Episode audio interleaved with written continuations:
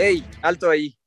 ¿Aún no ves Shang-Chi, la leyenda de los 10 anillos? Pues vela primero y después regresa a este gran episodio de Ponte Geek porque vamos a hablar con, así es, spoilers. Sí, papi, si no lo has visto ya te chingas. Spoiler Hola, ¿qué tal, querida audiencia? Y bienvenidos a Ponte Geek, el lugar donde estamos locos por la ciencia ficción. El día de hoy, ya se la saben, ya ha tenido semanas en el cine y ha tenido muy buena recepción de la crítica de los fans y es hora de hablar de él. Shang-Chi y la leyenda de los 10 anillos. La verdad es que ya estoy muy emocionado por hablar de esto con el gran equipo geek que me acompaña el día de hoy y que ustedes también nos cuenten qué opinan de Shang-Chi, la leyenda de los 10 anillos. Saludando a mi equipo geek el día de hoy, tenemos a Hisashi Katamura. Hisashi, ¿cómo estás? Bien, Luis, muy, muy, muy feliz de estar aquí y por fin poder hablar ya de Chanchi, obviamente, y como dijiste, pues ya tuvo varias semanas en el cine, pues ya si no la vieron, pues ni modo, chavos, no, no pueden escuchar este podcast porque vamos a hablar con spoilers. Si ya la vieron, pues quédense con nosotros. Así es, así es, el Chanchi ya vino con todo, con todo. Y también saludo a Martín Vázquez. Martín, ¿cómo estás? Uy, uy, uy, presentación con apellido, increíble. Buen servicio. Pues me encuentro bien, Luis, y ojalá también la audiencia se encuentre bien, relajados, escuchando este gran podcast, bonito podcast. Y pues bueno, comencemos. Hay que irnos con todo. Y pues, lavar o no tanto al Shang-Chi. Vamos. Así es, así es, aquí vamos. Y por último, cerrando con broche de oro, Diego Juárez, ¿tú cómo estás? Hola Luis, muchas gracias por esa bonita presentación.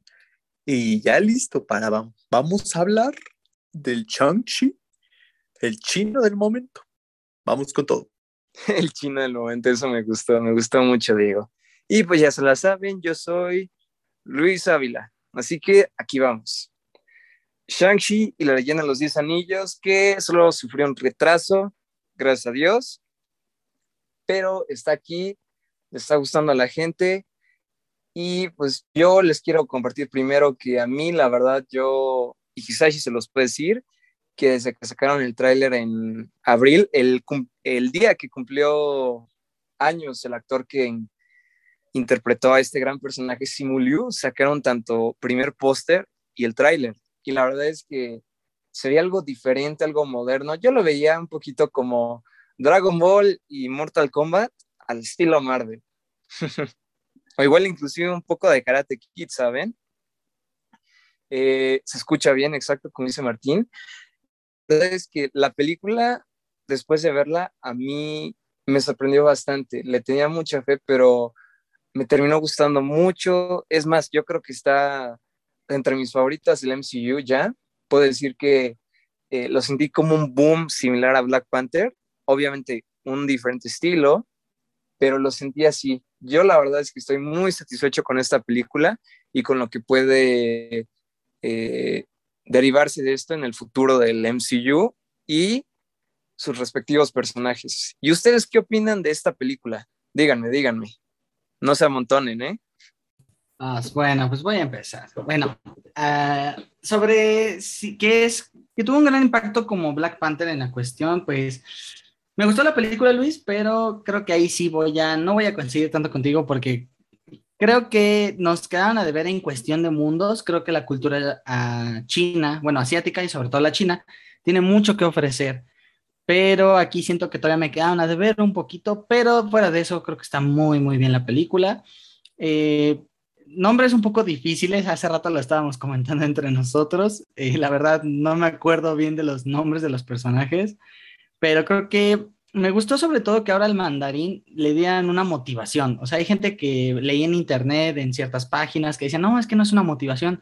Creo que el hecho de que amara tanto a su esposa eh, es, un, es una gran motivación, sobre todo porque si vemos el contexto que nos dan, es un hombre de, que logró crear un gran imperio, poder, y dejó algo que él amaba tanto, que eran sus anillos, o el, en este caso el poder, por estar con su esposa.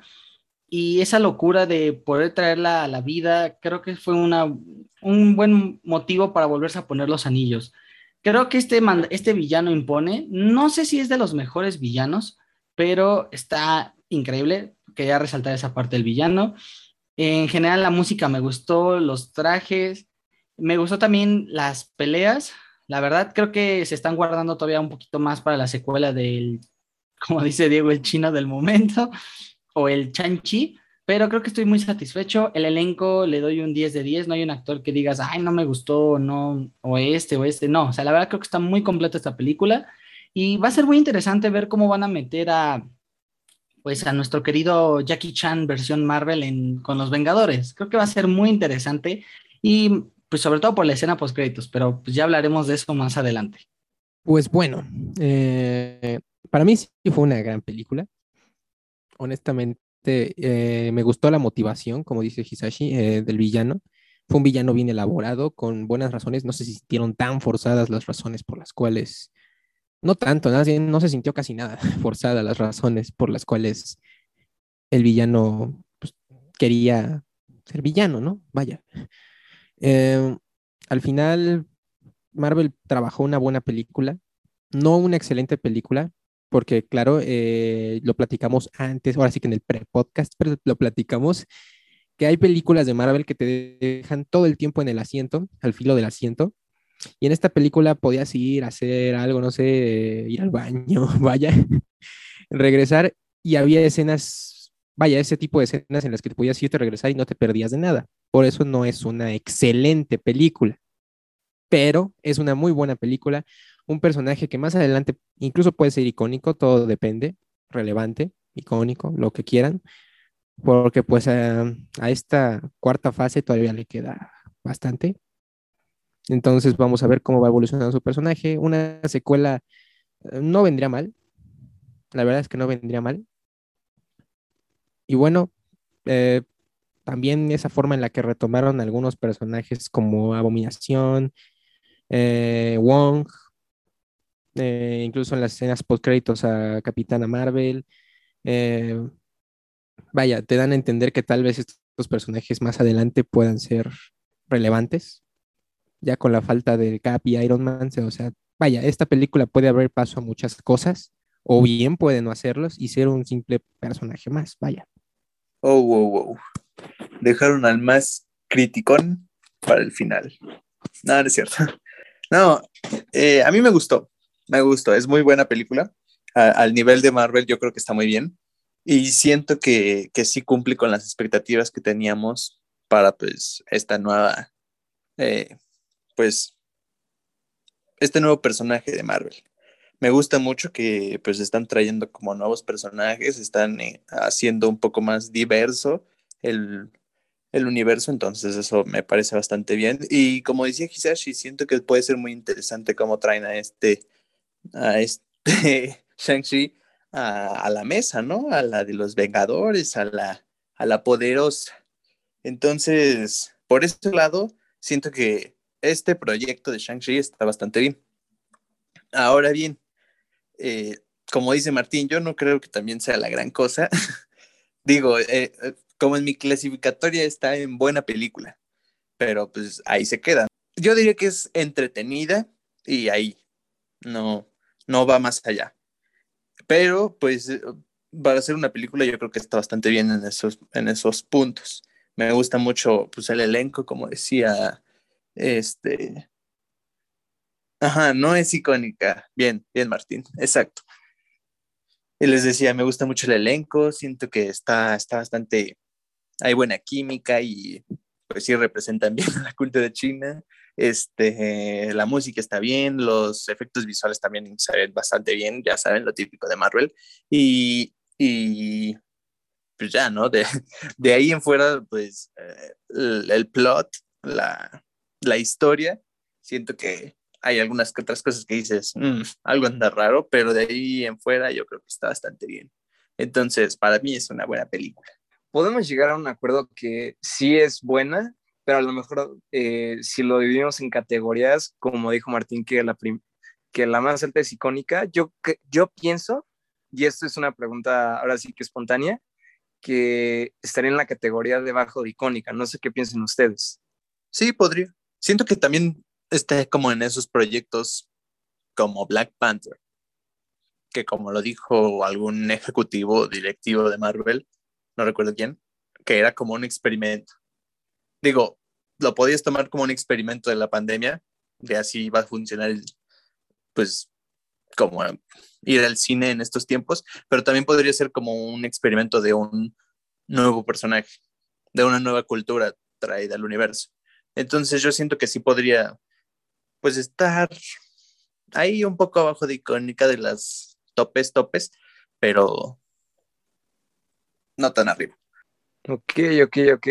Coincido, sí, también no la considero como icónica. Eh, está arriba de otras, como también eh, opino yo que es como en el caso de Iron Man 3. Creo que está mucho, mm, muy, por arriba de Iron Man 3, de la, la gran y olvidable película de Black Widow, que creo que a nadie le importa.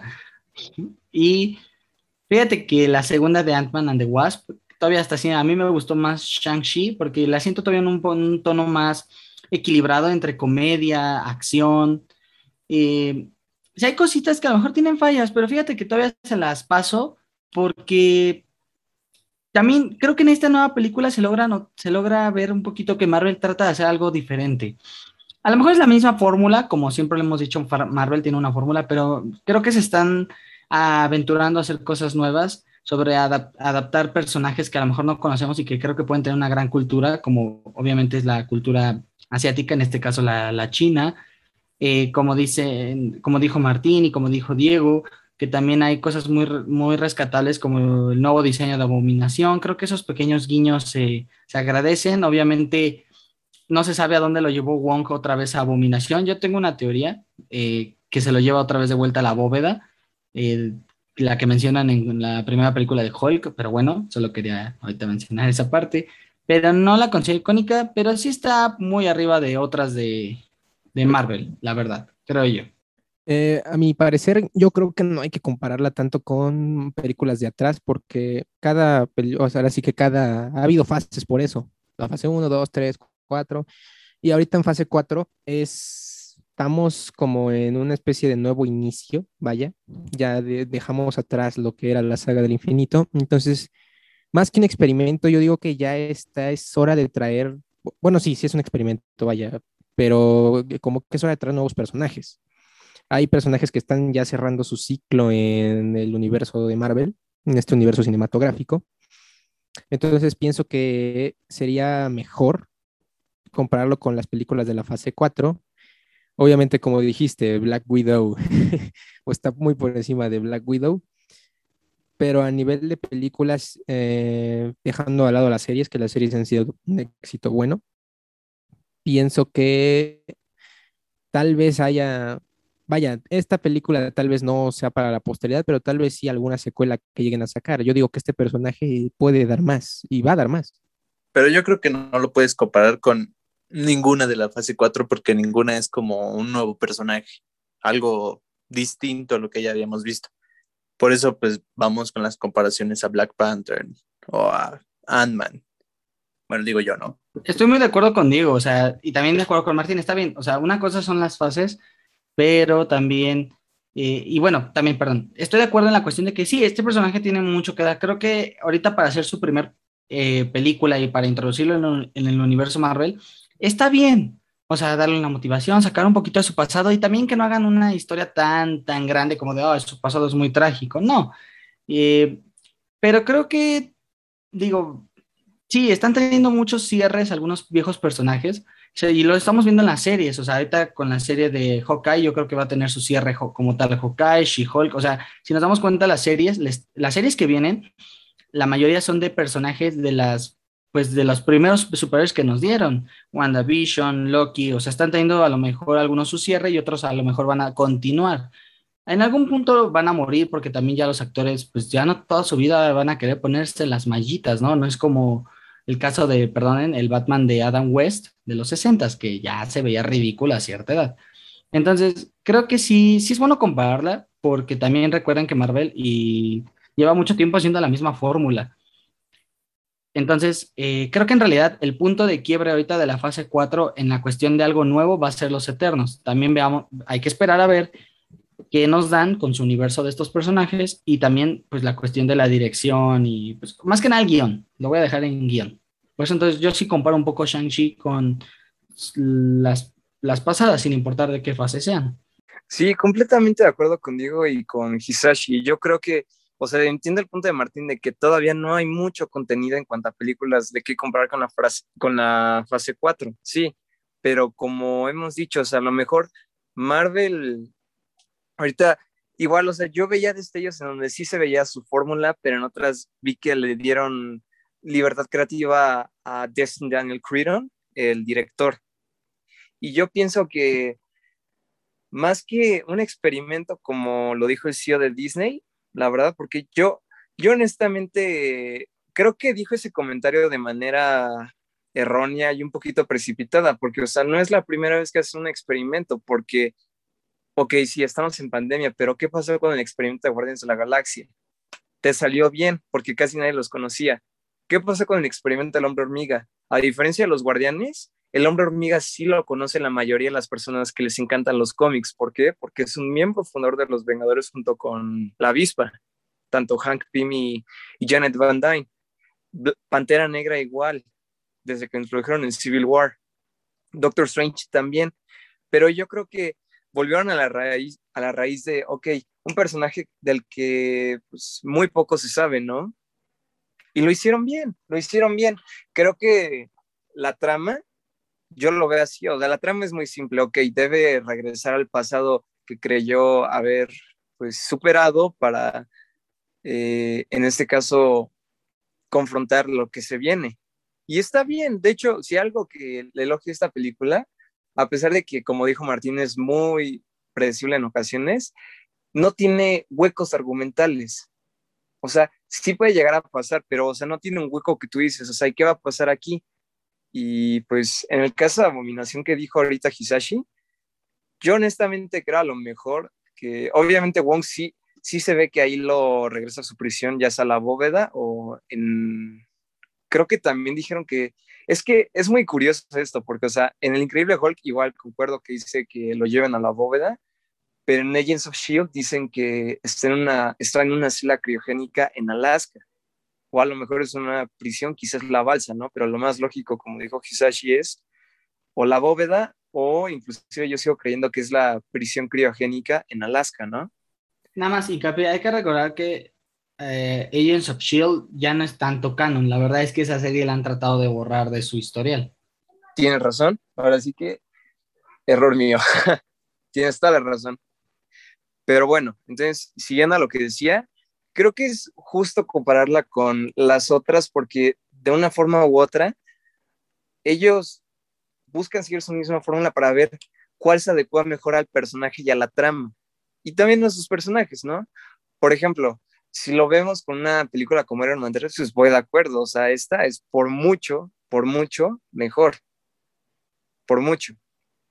Pero si la compramos con una como Black Panther, pues a lo mejor yo puedo decir, yo le puedo dar ligeramente la ventaja a Black Panther porque siento que, a pesar de que más o menos duran lo mismo, siento que tiene como que todavía más desarrollo, más desarrollo de historia y personajes. Esta tiene muy buen desarrollo e historia, pero Black Panther como que lo eleva a otro nivel, ¿saben? Así que sí es justo compararlo. Es justo compararlo. O sea, vaya, creo que me, debo corregir un poco porque sí, en efecto, eh, todo iba, todas las películas hasta ahorita, eh, por ejemplo, Black Panther era un personaje que sí lo habían anunciado y todo, pero por ejemplo, desde que, es, desde que se empezó a formar el, universo de Marvel, eh, así como que digas, oh, no se esperaba tanto. Y lo mismo pasó con este personaje. Eh, de repente te dijeron Shang-Chi. Ah, oh, pues vamos a ver. Lo mismo que pasó con varios personajes que fueron saliendo poco a poco en el universo cinematográfico de Marvel.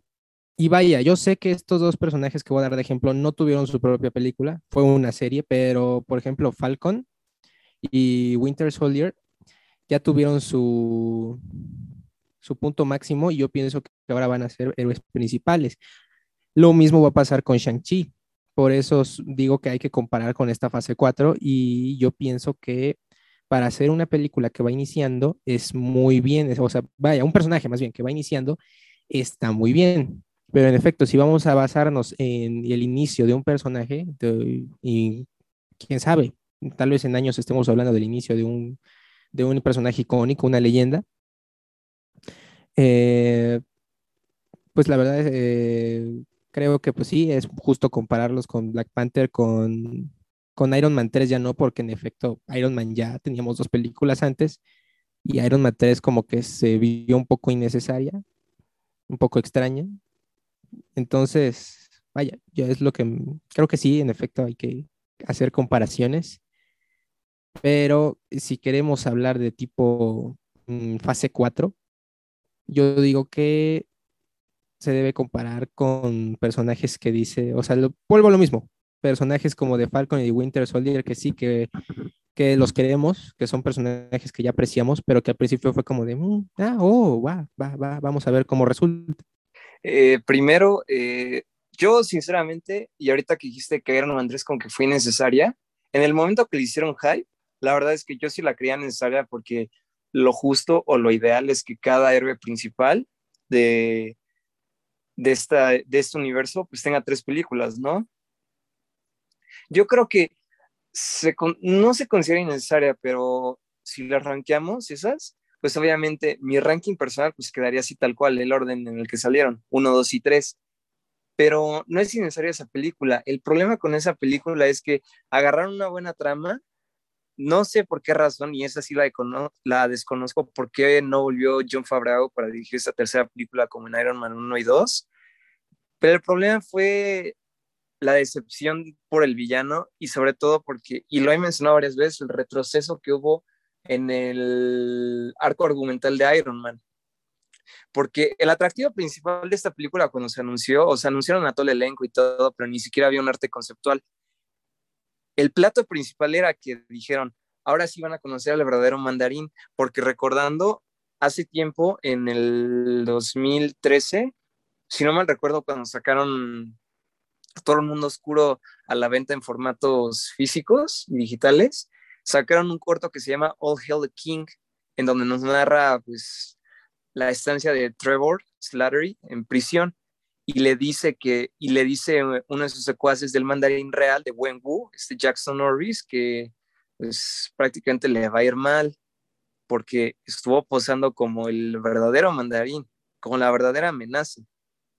O sea, esto lo fue arreglando un poco y esto fue algo que, como dijo Kisashi, un villano bastante bueno, con muy buenas motivaciones y una magnífica interpretación de Tony Leong, de verdad pero yo creo que poco a poco como que fueron plantando semillas. O sea, primero fue, ok, vamos a sacar el mandarín real. Luego, que en el segundo trailer te muestran una pelea entre Wong y Abominación, ¿no? Y lo que nos emocionó fue que, pues, como dijo Kisashi, un diseño más fiel a Wong, de que diga de Abominación en los cómics. Y este es resultado de una evolución, de acuerdo al director de la película, Justin Daniel Cretton. Son pocas semillas, pero tampoco como tal, o sea, los podemos comparar con, podemos comparar a Shang-Chi con dos personajes como Falcon y el Soldado de Invierno. ¿Por qué? Porque iniciaron como secundarios. ahorita ya les están dando eh, como héroes principales, primarios de esta fase 4, porque están continuando con el legado de Steve, del Capitán América, ¿no? Y aquí lo están introduciendo primero como un héroe principal. Entonces, pues, lo que vemos aquí es quizá no la misma fórmula en cuanto a un héroe secundario que toma el papel de un principal, ¿no? Sino como los guardianes y el hombre hormiga y la avispa y Pantera Negra, que les dan su primera, su película en, bueno, en solitario, sí, y lo hacen uno de los principales. Y hablando en sí de la película, sé que hay muchos personajes y varias sorpresas yo creo que la sorpresa principal que a mí me dieron fue justamente el regreso de Trevor Slattery al universo cinematográfico de Marvel. Yo al inicio, pues, y obviamente regresándome un poco a Iron Man 3, me emocionaba ver al mandarín porque todos sabemos que muy imponente, quizá el mejor villano de Iron Man en mi opinión, pero pues el resultado en Iron Man 3 no fue lo que esperaba, lo que esperábamos, y nos dejó deseando más inclusive. Yo honestamente odié mucho el personaje en Iron Man 3, a Trevor. Verlo de regreso aquí, la verdad es que me hizo amarlo, la verdad, o sea, pero un personaje secundario, tercero, que tú dices, vaya, es como que el toque cómico en esa escena, lo que necesita la película para que tenga ese balance de comedia, de acción y de drama en la película, como decía Hisashi, ¿no? Yo creo que eso me sorprendió mucho, no tanto porque al ver entrevistas de la primera mundial de Shang-Chi, vi al actor que lo hace, a Ben Kingsley, y fue como de, wow, ¿qué pasó ahí, no? Entonces, como tal de la película, ¿qué momento le sorprendió más? Sin considerar todavía la escena post créditos. Bueno, Luis, este, yo creo que también me iría con Trevor. Ay, es muy bueno. A mí sí me cayó muy bien en Iron Man 3. El que me cayó mal fue el que se supone que era el verdadero malo, que se llamaba Killian o algo así. Ese sí me cayó mal. O sea, es malo simplemente porque lo dejaron en, en la azotea. nah, no me la creo. Entonces, pues yo dije, ah, bueno, pues contrataron a un actor y es, es buen actor, es Ben Kingsley, no, es cierto. Contrataron un buen actor y es Trevor. Y lo está haciendo bien. Entonces, a mí sí me cayó muy bien y verlo en la prisión fue como de, oh, Trevor. Ay, siempre es muy buen chistoso. Entonces, esa fue, creo que el, mm, sí, la cosa que más me sorprendió, porque ya sabíamos lo de Wonk y Abominación. Entonces, eso estuvo bastante bien. Ahora bien, no creo que tenga mucho sentido eso, porque pues, o sea, si alguien se hizo pasar por tu identidad, pues no lo encierras y lo mantienes ahí todo bien. O bueno, no sé cómo sea en otras culturas, pero pues aquí te lo tasajeas. Eh, yo creo que me gusta también la escena donde sacan al viejo mandarín, pero creo que yo me voy a quedar, la verdad, creo que la escena que más, más me gustó fue justamente el comienzo que están contando la historia del mandarín eh, de cómo el papá de Shang-Chi, o el mandarín en este caso, conoce a su madre. Me gustó mucho que esa escena donde él cree que tiene todo el poder y llega la mamá de Shang-Chi con ciertos movimientos, pues le detiene el poder de los anillos. O sea, creo que eso, eso me gustó mucho. Eh, es la escena que yo más puedo recalcar. Obviamente hay muy buenas. Fíjate que la, bueno, aquí quiero hacer un comentario algo personal creo que la escena que me decepcionó un poco en la cuestión de que a lo mejor me la pintaban más chida en el tráiler fue la escena de la pelea en el edificio de espejos. Eh, no sé, siento que todavía le faltaba algo más, ¿no? Creo que hay algo que yo sí quisiera decirle, pues si pudiera decirle a Marvel es de, ¿por qué no contratas a, Jackie Chan para que te haga buenas, todavía unas secuencias de pelea más padres? La verdad, o sea, fuera de, broma lo de Jackie Chan, creo que él, él, fue un actor que, pues obviamente todos sabemos que él hacía todas sus escenas y pues sí, sabía, sí sabe cómo fue el señor. Entonces creo que podrían sacar ideas de ahí. También, bueno, hacen mención a una película en una parte donde Shang-Chi tiene un póster y aparte sale un actor de esa película llamada Confusión. Si no la han visto, búsquenla, está en Netflix. Es como una película, es una película china como de peleas y creo que eh, si Hollywood quisiera aprender a hacer peleas de Kung Fu, creo que deberían de ver esa película. La verdad es que muy, muy, eh, muy buenas. Entonces, creo que trataron de hacer algo así, pero todavía les falta. Creo que, pero como hemos, hemos dicho, es un personaje que están tratando de adaptar cosas nuevas y creo que podrían explotar todavía más las peleas de Kung Fu, no tanto de poderes y cosas mágicas, sino ahora sí como, eh, así como a puños. Creo que podría venir algo muy, muy bueno en el futuro. Uf, uf, uf. Eh, a ver, agregar más de lo que ya pusieron Diego y Hisashi sobre la mesa, creo que ya no, porque pues vaya, así impactarme, uf, al grado de, no sé, algo súper cañón, no. Pero sí hubo cosas que dicen, oh, cuidado aquí. ¿Y cuál podría haber sido? Pienso que, no sé. Tal vez podría decirse que la batalla final, que no fue muy, muy, muy, muy icónica, pero pues sí estuvo buena entre su padre, padre de Shang-Chi y él creo que, me gustó. Anillo 5 contra 5 anillos, vaya. Y que más, tal vez podría agregar que la escena post créditos, en la que le dicen, hola amigo, pues ya eres un vengador, qué bonito, felicidades.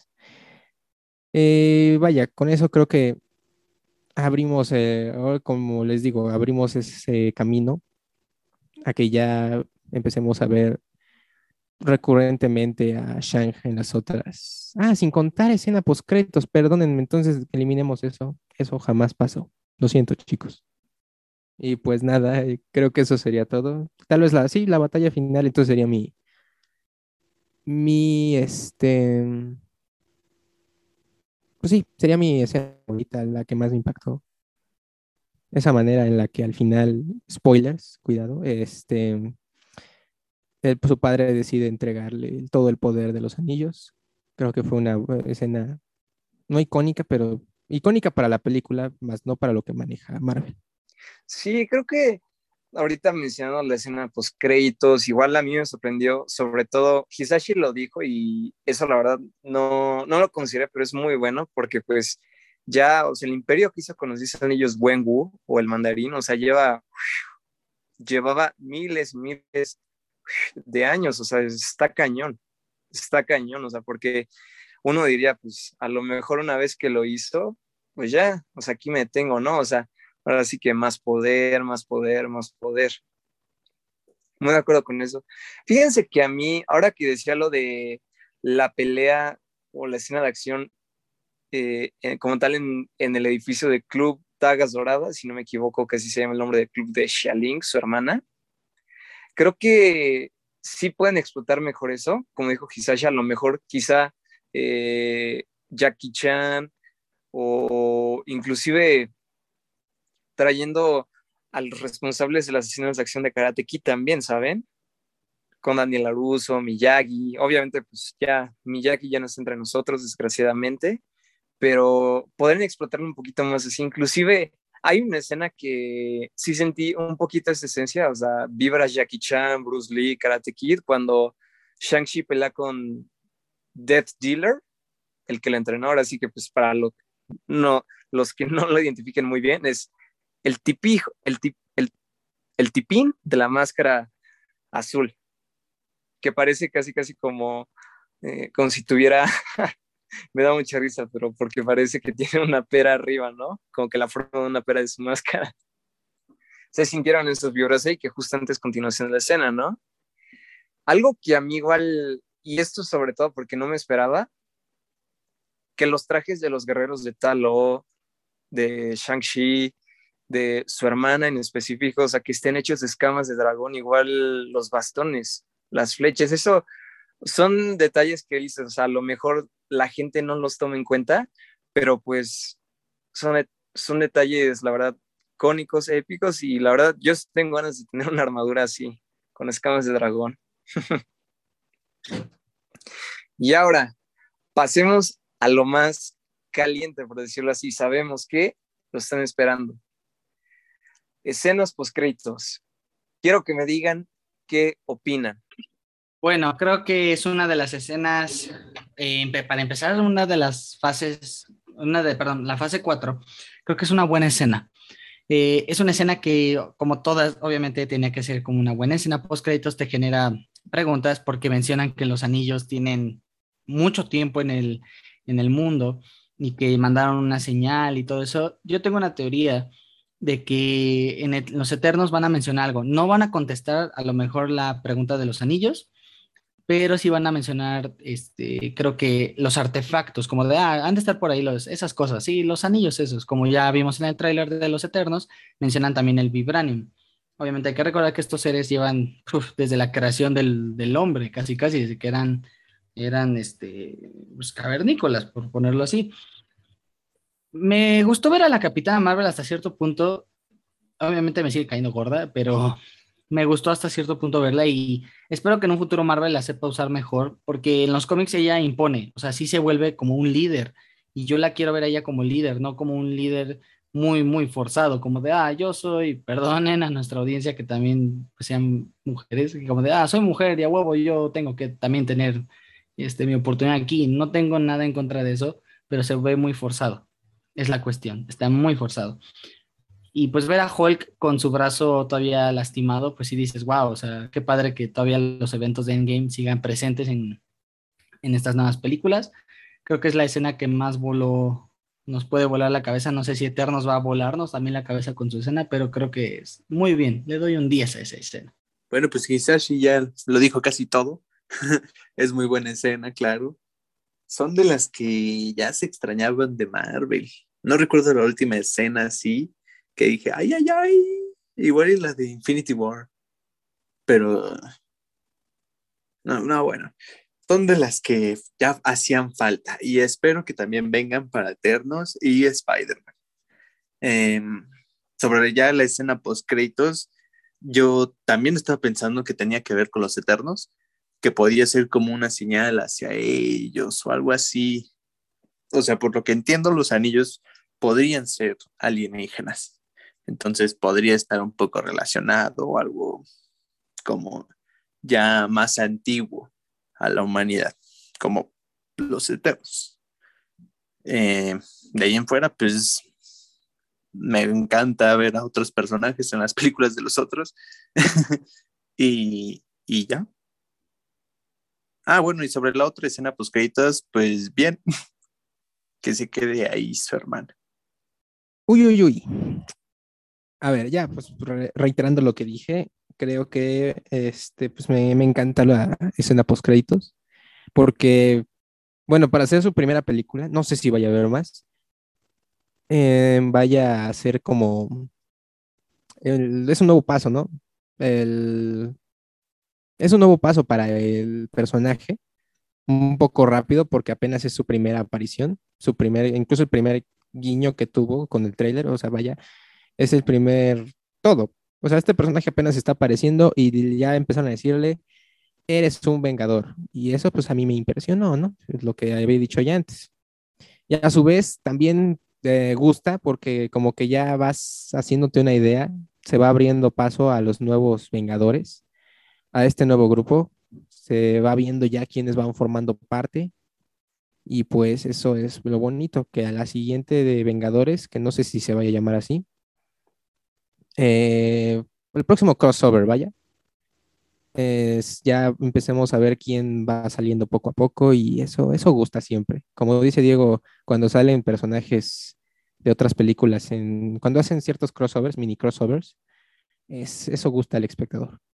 Yo creo que voy a decir lo mismo que ellos, la verdad, pero pues nunca me había emocionado tanto en una escena post créditos desde que vi a, Thor en la escena post créditos a mitad de los créditos de Doctor Strange, igual la de Avengers Infinity War cuando vemos a, a bueno, sí, a Capitán Marvel siendo reclutada por Nick Fury, lo iba a decir al revés, pero sí.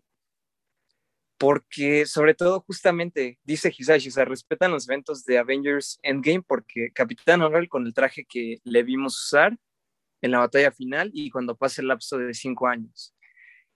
Y lo que a mí me llamó mucho la atención es Hulk siendo, bueno, o sea, si Hulk siendo Bruce Banner, o sea, en su forma humana, porque ¿qué, ¿qué es lo que habrá pasado? Y eso es la incógnita, o sea, porque los hermanos rusos dijeron que su brazo pues ya tenía daños irreversibles. Eso se entiende, ¿no? Pero o sea, yo pensaba que no, iba, no íbamos a tener el día en donde pues Hulk iba a volver a convertirse en Bruce Banner. O sea, me pregunto qué habrá pasado como para que él hubiera dicho, no, pues saben qué, siempre no va a haber profesor Hulk. O a lo mejor, como hemos dicho también, en donde pues estamos viendo como tal el cierre del personaje y esto sea como que el inicio de ese arco que va a seguir en She-Hulk. Y en relación a la escena post créditos, la última parte, Wong cantando karaoke, se nota que pues ya escuchó a Doctor Strange, escuchó a Beyoncé, a Drake, así que lo felicito por eso. Pero hablando más serio, eh, yo pienso que, esa señal que emiten los anillos tiene que ver con Fink Fang Fum. Y de seguro se preguntan quién es él. Pues es un dragón de raza alienígena. Entonces, a lo mejor ese llamado tiene que ver con él, porque, como dijo Hisashi, estos anillos pues están desde el primer momento en el que existió el universo. y a lo mejor igual pueden conectar ahí con los Eternos. Pero dos de las cosas que igual me encantaron, obviamente además de ver el regreso de Hulk y de la capitana, es que oficialmente ya yo considero que Shang-Chi ya es un vengador, eso me gusta, y no sé por qué, pero tengo el, el presentimiento que Wong está haciendo el nuevo Coulson del MCU. ¿En qué aspecto lo digo? En que él va a ser una especie de reclutador o next entre los héroes, porque cuántas veces no hemos visto a Coulson interactuar con varios héroes en películas en solitario. Estuvo cerca cuando, están, cuando se congelaron al Capitán América, interactuó con Thor en su primera película. Con Tony, pues ya sabemos que tiene una historia. Así que justamente es un nuevo inicio fresco, espontáneo, a la ya conocida saga del multiverso. Bueno, todavía no conocida, pero estamos seguros que así se va a llamar la nueva, la nueva, el nuevo capítulo del MCU, la saga del multiverso. Y pues hemos oído mucho chanchi, chanchi, chanchi y esta escena post créditos, pero yo les quiero preguntar, ¿cuál es su personaje favorito que no se llame Shang-Chi de esta película? Venom, no, no es cierto. Este, perdón, mala broma, mala broma. Este, creo que me quedo yo con el papá del Chanchi, el mandarín. La verdad, me, me, encantó sobre todo los anillos. O sea, yo quiero hacer un poquito de. Creo que hemos hablado tanto de Shang-Chi, Shang-Chi, Shang-Chi. Ay, traten de decirlo eso varias veces y rápido, Shang-Chi. Bueno, perdón, estoy demenso. Eh, me encantó cómo representaron los anillos, que son, bueno, son como unas pulseras y me encanta el, como el poder de, que sale de ellos. Entonces, creo que el, mejor portador de estos anillos, obviamente porque fue el que más los tuvo durante toda la película, fue su papá, y por sus motivaciones, y porque para mí se impone, o sea, creo que yo lo pondría debajo de Killmonger si me dieras a escoger así como de los últimos villanos que nos ha dado Marvel. Él es muy bueno, Killmonger, y ahora pues es su papá. No digo Thanos, porque creo que Thanos ha sido el, el mayor villano del MCU, pero me quedo con ella, con la amiga de Shang-Chi. La verdad es que esta actriz, no me acuerdo cómo se llama, pero esta actriz que interpreta a su amiga, ella yo la conocí por una película llamada Locamente Millonarios. Es una película también donde sale la, la tía o la hermana de la mamá de Shang-Chi, o sea, casi la mitad del elenco de esa película sale aquí en Shang-Chi. Entonces, esta actriz me gusta porque creo que actúa ella como ella misma, o sea, no tiene que, eh, la siento muy natural, vaya, para no, no alargarles esto. Y creo que me quedaría con...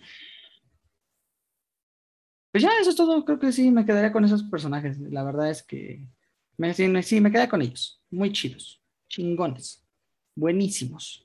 Chanchi, chanchi, chanchi, chanchi. Este, yo me voy con la mamá.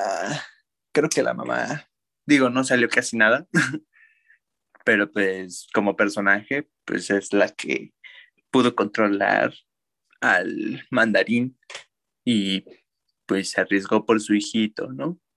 Eso debe ser una mamá. Como una buena mamá china de, ándele, perro. sí, sí, yo creo que la mamá con él. Y la amiga también, que aquí nos pone Luis, que se llama Aufwafina. Eso. Sí, me cayó bien. China. Un personaje que no se llame Shang. Sean. Me voy por Sean, no, no es cierto. A ver, creo que eh, me iría por Razor Fist. Eh, su diseño sobre todo, ¿no? Está, está, está mono, está, está guapo ese diseño. Y por Morris, por supuesto, para no ser tan así, el personaje tan, ahora sí que para no ser tan profundos, quiero lo superficial y lo tierno. Lo tierno es Morris y Morris es amor. A Morris. disculpen esa audiencia. Yo voy con el bosque maldito. Uf, el mejor personaje. Ay, no, no, no. El bosque maldito y también Sean por supuesto, destacar. Fíjense que a mí, obviamente todos los que dijeron me gustaron, igual me gustó mucho Jing Nan, la tía, si no me equivoco, creo que así se llama. Eh, sí, Jing Nan. Pero yo, la verdad es que me iría por Xialing, en este caso, la hermana. Yo al inicio no sé por qué tenía las sospechas de que, o sea, por cómo veía los trailers y de hecho justamente mostraron que eh, tanto ella y Shang están peleando en la arena de batallas del club Dagas Doradas, de la cual pues, ella es la dueña, ella es la mera mera ahí. Yo pensaba que iba a ser como que secuaz del mandarín, ¿no? Y dije, ah, a lo mejor piensa como el mandarín.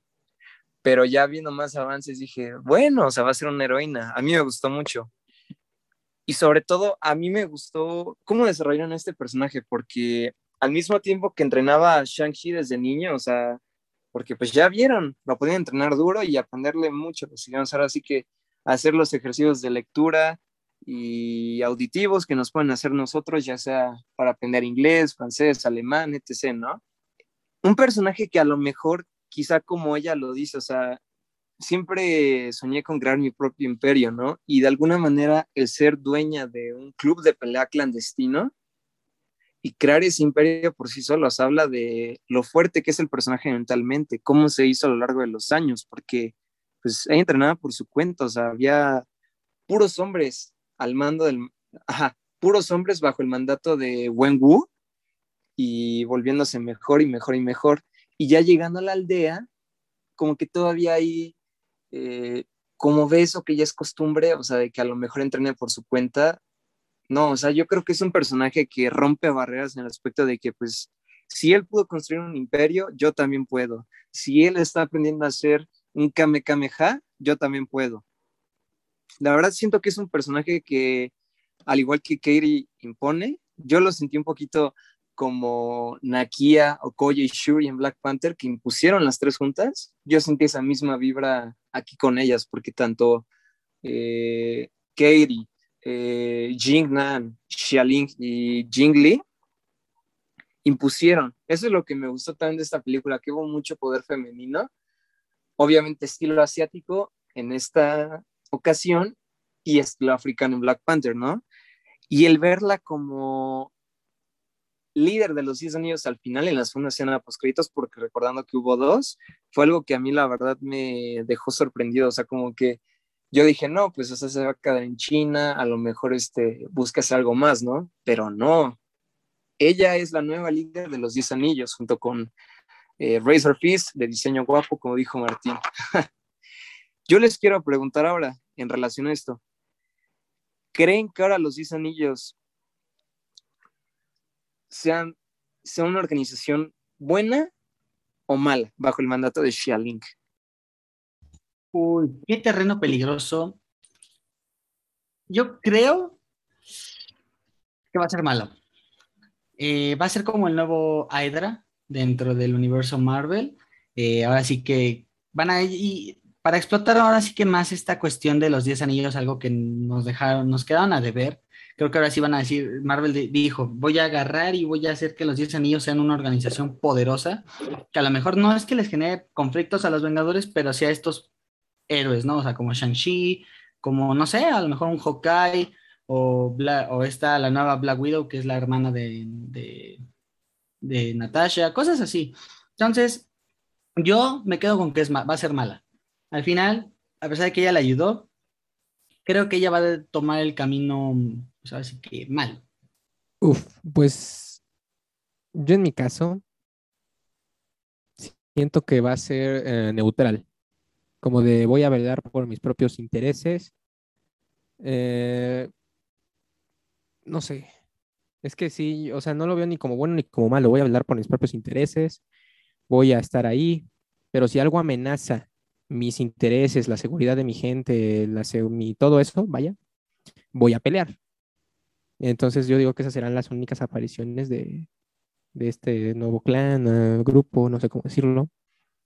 Entonces, creo que, creo que así será. O sea, vaya, eh, estoy tranquilo, estoy bien, velo por, velo por mis intereses, pero si tratas de, si tratas de amenazar al clan de los 10 anillos, al grupo de los 10 anillos, vaya, este, comunidad, organización renovada, bien dicho.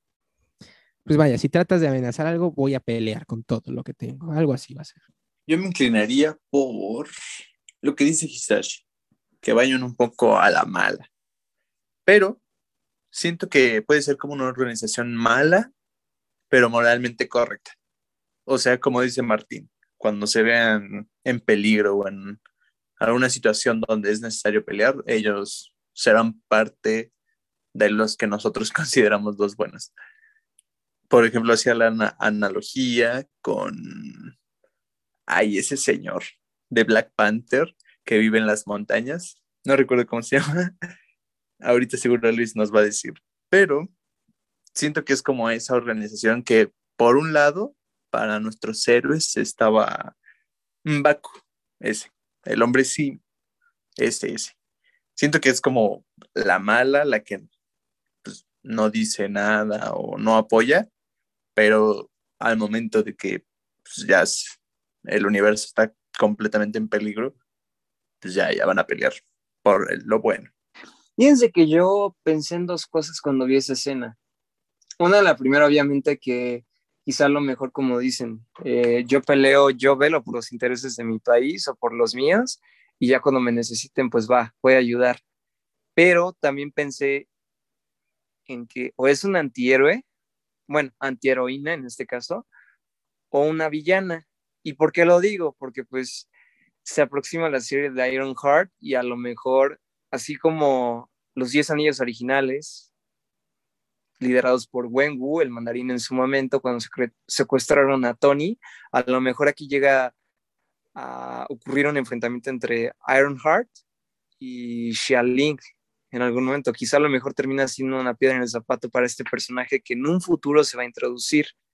Puede ser eso. Pero yo creo que un personaje como ella es muy impredecible, no sé. Si, si me resultó impredecible en los avances, creo que va a resultar más impredecible ahora que pues, va a regresar con los 10 anillos renovados. Simple y sencillamente, pues va a ser quizá algo nuevo, o saben inclusive también, a lo mejor esto es muy descabellado de mi parte, pero quizá hasta a lo mejor llega a existir un nexo con Valentina Alegra de Fontaine porque, o sea, ya reclutó a Yelena, ya reclutó a US Agent, a lo mejor puede llegar a haber algún tipo de relación diplomática, no sé, o sea, o sea, es muy descabellado, es muy temprano para decir esto porque pues, yo creo que queremos ver más de estos personajes. Pero bueno, obviamente un anhelo que salió de esta película porque pues Hisashi se la ha pasado elogiando al mandarín. De hecho, a todos, todos, a todos nos encantó este mandarín por fin. Yo les quiero preguntar, ¿a poco alguno de ustedes, y de seguro conozco la respuesta, va a ser sí, se imaginó a nuestro querido Tony Stark, a.k.a. Iron Man, peleando con este mandarín en un enfrentamiento épico? La verdad, no. o sea, no porque no esté padre. Creo que el mandarín de Iron Man 3, en la cuestión de aspecto em, físico, quedaba más con Iron Man. A lo mejor por poderes sí, porque sí le hubiera dado batalla. Pero hasta creo que el mandarín le hubiera ganado Iron Man. Y eso que me gusta Iron Man. Sí, concuerdo con Luis. Digo, con Luis, con Pero hubiera estado padre. Yo por mi cuenta pienso que no. O sea, porque, no sé, hay muchos factores, los cuales en estos momentos solo entiende mi cabeza, en los cuales no creo que hubiera sido factible, pero se hubiera, se hubiera, hubiera encantado ver esa, esa combinación, la verdad. Sí, estoy de acuerdo también con ellos. Creo que no, no, no, no, no veo a estos dos peleando en como que la secuencia que lleva el universo cinematográfico de Marvel, pero no hubiera estado nada mal. Pues miren, yo obviamente no, son respuestas un poquito inesperadas porque a lo mejor yo sí me emocioné un poquito de más, pero yo creo que a lo mejor sí me hubiera imaginado quizá a lo mejor con el peinado que tenía Trevor en Iron Man 3, con el estilo y con el atuendo, junto con los diseños. Yo creo que hubiera sido épico y obviamente hubiera puesto todavía más a prueba a Tony Stark. Inclusive creo que me imagino pues una película de Iron Man 3 en donde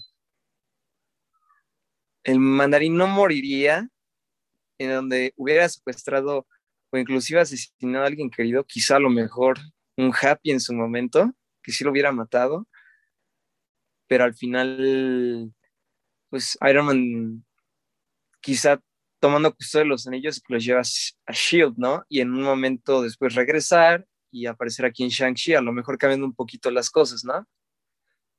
Pero bueno, y entonces, ¿qué depara para el futuro de Shang-Chi y estos grandes personajes? Tanto los que tuvieron participación grande o pequeña. Pues yo siento que Shang-Chi sí tiene muy buen futuro por delante en el universo de Marvel. Siento que va por el buen camino, al menos el Shang-Chi. Igual también podría ser su amiga. Pues el papá, spoiler alert, se murió. La mamá también. Eh, ¿Quién más falta? El señor Trevor, esperemos seguirlo viendo, que siga actuando para vivir. Morris, yo creo que está muy bien. Eh, la dragona ahí se quedará. Y ya, no sé quién más esté en un futuro brillante. Yo por mi parte, o sea, sí pienso que como, bueno, creo que ya después de esto termina siendo una reiteración tras otra, pero sí, le veo futuro a este personaje. Eh, tuvo un inicio decente con esta película, muy decente, más, más arriba de lo que se espera, lo que yo personalmente esperaba. Y pues, ¿qué otros personajes? La verdad es que sí veo, continuación de varios. Creo que su amiga, eh, su amiga Katie Chen, eh, este, va a seguir a su lado como una compañera. Incluso, no sé, o sea, va a seguir, vaya. Y Morris, por supuesto que Morris, estoy de acuerdo con Diego que tiene que estar Morris en las futuras películas porque Morris es amor. Esperen, esperen, a mí me faltó los 10 anillos. Pues yo esperaría que se quedaran con Shang-Chi, ¿no? Un ratín. A menos de que tengan planeado algo con ellos en los Eternos, pero creo que sería un desperdicio de un gran poder. Entonces, con Shang-Chi. Yo creo que para la secuela, a lo más bien, perdón, voy a ir por pasos, pero me dejé llevar. creo que la escena post créditos nos la manejan como que es muy grande, pero yo creo que más bien nada más es la para, la, mm, para su secuela, es lo que iba a llegar. Yo tengo la teoría y, yo estoy del lado de Luis de la parte de Fing Fang Fum, el dragón eh, como alienígena. Creo que va a ser el siguiente o uno de los antagonistas de la siguiente película. Eh, va a ser interesante verlos, ver a este personaje. Y yo creo que los 10 anillos se van a quedar con Shang-Chi, porque también, pues, seamos honestos, es solo un mortal. O sea, sí sabe Kung Fu y todo, pero pues sin los anillos no hubiera podido derrotar. Más bien, em, creo que sin los anillos no se va a poder enfrentar a las grandes amenazas que vienen en el futuro para Marvel, en este caso Kang el Conquistador. Eh, yo creo que Shang-Chi se va a quedar con su, con su amiga. Eso, es, eso como que nos lo dejaron un poquito abierto al final de la película. Eh, su hermana, como hemos dicho, creo que puede tomar un papel, como ustedes dijeron, de eh, antihéroe, de pues si te metes con mis ideales o con mi sociedad, que son los 10 años, pues te voy a, voy a hacerle de mala, ¿no? Y pues ya, la verdad es que creo que va por buenos pasos. Todavía creo que hemos coincidido en eso, que eh, todavía le queda mucho por explotar a este gran personaje su mundo, eh, sobre todo la cultura asiática. Entonces, pues creo que va por buen camino, por buen camino. Y yo nada más quiero decir algo un poco descabellado. Yo creo que su secuela va a llegar por ahí del 2024. O si Marvel ve que el público lo quiere o que se acerca algo más grande, a lo mejor lo meten por ahí en 2023, porque hay que recordar que Marvel ahorita anunció cuatro películas nuevas para el 2023, si no mal recuerdo. O ahí corrígeme, Luis y no han sacado títulos. Yo creo que una de esas, de esas cuatro películas va a ser la secuela del Shang-Chi. Entonces, pues, pues sí, falta mucho, Martín, pero pues recuerda que así decíamos con Avengers y en un abrir y cerrar de ojos pasaron 10 años y estábamos todos en las salas gritando, emocionándonos, hasta aprendiéndonos o poniéndonos ABC en la sala de cine. Qué bonitos recuerdos, la verdad. Yo quisiera eh, agregar rápido antes de que ahora sí que antes de terminar con esto, creo, este, no sé, vaya. Quiero agregar que yo digo que sí se debe de quedar con los anillos, eh, porque una, se los entregaron a él, y dos, es su, su, logotipo, su bandera, no sé cómo decirlo, su, lo que lo define, vaya. Es, Thor no es Thor sin el Mjolnir o el Stormbreaker. Eh, Iron Man no es Iron Man sin la armadura. Y Hawkeye con el arco y la flecha, o sea, Capitán América con el escudo, o sea, vaya. No, no que el logotipo, sino de que sea lo que lo define, los anillos, su poder, vaya, porque no creo que exprima todo su poder sin los anillos, y los anillos debe ser lo que, lo que defina, pero lo que piensas en, si piensas en Shang-Chi, tienes que pensar en los 10 anillos, supongo que debe quedarse con ellos, además de que fueron entregados por su padre, entonces es legado, por así decirlo. Factor nostalgia. Sí, ahorita que dijiste lo del logotipo, dije, ah, caray, ¿cuál es? Porque según el logotipo de los 10 anillos son los 10 anillos, ¿no? Y el logotipo de Shang-Chi, inclusive lo ves en su armadura de escamas de dragón, o sea, es el logo que utilizan los guerreros de Talou. Talou, creo que es, ajá, sí se dice. Pues fíjense que escucharon todo ahorita y bueno, obviamente diciendo lo que contribuyeron a lo que dijo Hisashi, según yo son en 2024 porque en 2023, según yo, sale la de Ant and the Wasp Quantumania, sale Guardianes la Galaxia 3, pero la verdad no recuerdo bien. Creo que inclusive a lo mejor una de esas películas que puede salir eh, es a lo mejor sí una secuela de Shang-Chi o a lo mejor no. Yo creo que a lo mejor para 2025. Yo sé que se escucha mucho Martín, pero pues créeme que se pase una abrir y cerrar de ojos como dijo Hisashi. Pero yo lo que creo es que obviamente se va a establecer más como un vengador, sinceramente. Y a pesar de que los anillos, pues sí, a lo mejor son su arma conocida, igual los conocimientos o las habilidades que adquirió de la gran protectora, pues realmente son herencia de su mamá, cómo puede manipular los elementos, el agua, el aire, porque pues gracias a eso logró pues tomar control de los anillos, o bueno, al menos de cinco anillos cuando estaba peleando con su padre, con Wenwu, y ya después cuando se muere, cuando lo, bueno, no asesina, sino cuando absorbe o toma su alma el morador de la oscuridad, o Dweller in Darkness, en inglés, es cuando ya le da los 10, ¿no? Pero yo definitivamente creo que hay más por explotar Obviamente habrá una boda, yo sí creo, pues ya vieron a la abuelita de y cómo estuvo diciéndole que si son novios o no, yo creo que en un futuro sí puede haber un noviazgo o quizá una boda entre eh, Shank y Katie, sería interesante ver eso. Y yo creo, no sé por qué, a lo mejor quizá, a lo mejor pueden decir que una vez que haya un nexo entre este lado místico de Talo y las artes místicas que hemos visto pues desde su introducción en Doctor Strange, que a lo mejor quizá Gamoto ya tenía conocimiento de estos, de El Morador en la Oscuridad, de la Gran Protectora, y a lo mejor quizá su origen, no digo que sea así en los cómics, ¿no? Pero quizá a lo mejor pueden decir que estos dos seres provienen del mismo universo, así como Shuma y pues el ver a Shuma Gorath en el multiverso de la locura sería impresionante. Y pues ya casi cerrando, les quiero hacer una última pregunta. Si ahorita les dijeran, eh, dame una película de Shang-Chi con un Vengador, ¿con quién podría ser un buen dúo Shang-Chi en base a su criterio? No importa si el héroe o heroína está muerto, pero ¿con quién quieren ver a Shang-Chi haciendo dueto en sus sueños más locos? A mí me hubiera gustado Shang-Chi con alguien que también como que tiene artes marciales que era Tachala. A mí, fíjate que también creo que me voy por Tachala. no sé, me lo imagino mucho con Doctor Strange, la verdad también. Creo que sería de, de esos personajes que moriría por verlos juntos. Ay, yo no sé, la verdad. Eh, pues es que, a ver, por choque de culturas, sí, es, o sea, estaba hermoso eso que dicen de, de Tachala, pero como dijeron, ya lamentablemente no se va a poder eso. Tal vez con la nueva Black Panther se pueda. Bueno, todavía no creo que.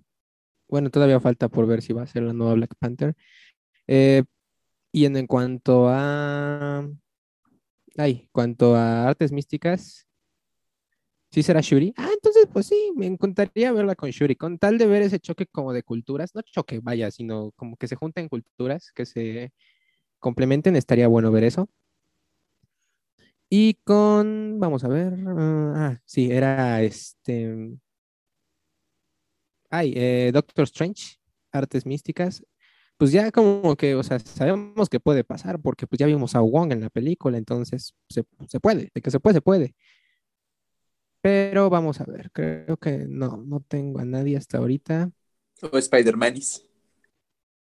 Spider-Man puede ser, exacto. ¿Spider qué?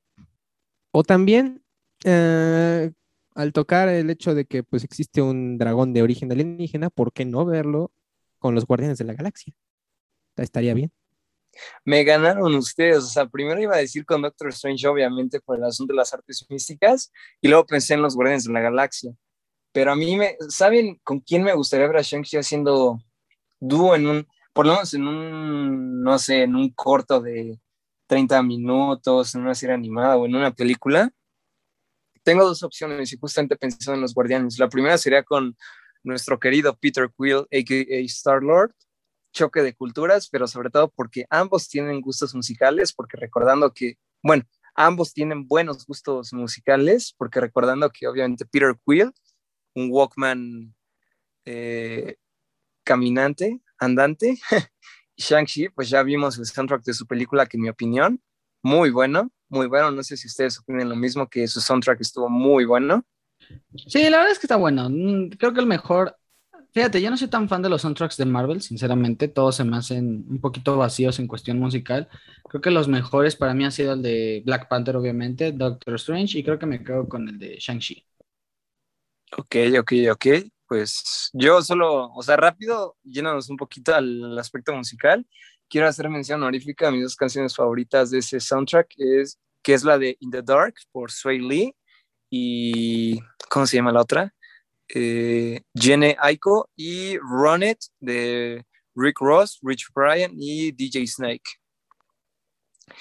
Y también el otro dúo que quiero hacerlo, más bien el otro dúo con el cual quiero ver a Shang-Chi o con el otro personaje que lo quiero ver para hacer un dúo es con Drax. No sé, siento que eran muy buen dúo Drax y Shang-Chi. No sé por qué, o sea, me lo, me lo imagino haciendo un buen dúo con Drax que digamos, o sea, wow, es un dúo hilarante, pero al mismo tiempo lleno de acción y pues un balance, no sé, yo lo veo así. Y Morris y Groot, exacto. y yo quisiera, bueno, quiero hacer una misión honorífica que me gustaría ver una escena con Luis, el mejor amigo de Ant-Man, y Katie. No sé, sería épico verlos juntos en una misma película.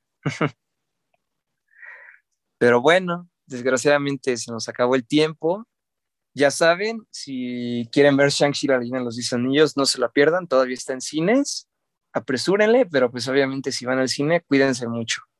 Tomen sus medidas y recuerden usar el tapabocas. Y además les vengo a decir que el 12 de noviembre ya va a estar disponible en Disney Plus.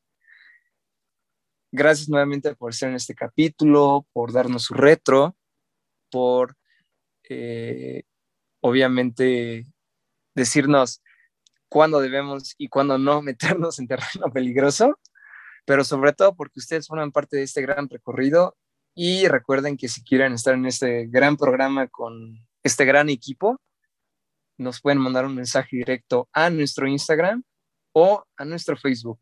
A mí me pueden encontrar como arroba luis.gucho.17 y ya se saben, el buen Luigi se despide en este programa. Pues sí, creo que ya Luis se despidió de una manera muy bonita. Pues ya se la saben, pues gracias por estar otra vez en con nosotros, sintonizándonos, escuchándonos en sus plataformas. Eh, que tengan un lindo miércoles. Saben que hay capítulo de Warif como capítulo de Ponte Geek. También recuerden que, bueno, Luis a lo mejor se le olvidó, no sé, eh, la próxima semana ya se estrena, pues, Venom. Así que esténse preparados porque creo que también les vamos a traer un review. Y pues por ahí escuché que, uff, se viene con todo Letter Be Carnage. Entonces, pues, también vamos a traer reseña y creo que Carnage la va a romper. Y dicen por ahí que tiene una escena post créditos muy, muy intensa. Pero pues hay que esperar. Muchas gracias, yo soy Hisashi Katamura. Me pueden encontrar a mí en mi Instagram como hisashi.k99, arroba, ya se la saben. Y pues, muchas gracias y cuídense. Así es, gente. Prepárense porque se vienen las reviews de las mejores películas que están sacando estas productoras. Eh, a mí me pueden encontrar como Diego Juárez Ruiz. Y muchas gracias, muchas gracias por acompañarnos este bonito miércoles. Esperamos que tengan una muy buena tarde. Adiós. Como cada miércoles, quiero agradecerles a toda la audiencia eh, por escucharnos, por su preferencia, por tener un rato para relajarse y ponerse geek. Y a mí me pueden encontrar como en Instagram como arroba marbabi1006, todo en minúsculas y con las dos Vs. Y bueno, muchas gracias. Tengan un feliz resto de semana. Así es, así es. Y Hisashi está muy emocionado por Venom, pero acabo de confirmar que se estrena el 6 de octubre. Así que todavía va a haber que esperarnos un ratito más para que tengan nuestra reseña de Venom Let Derby Carnage, pero estén al pendientes porque en serio que esa película va a estar muy loca también, en el buen sentido. Acuérdense que nuestras redes son eh, arroba ponte-geek en Instagram y ponte geek en Facebook o arroba ponte.geek04. Ya saben, cada miércoles aquí nos vemos y recuerden, ponte geek.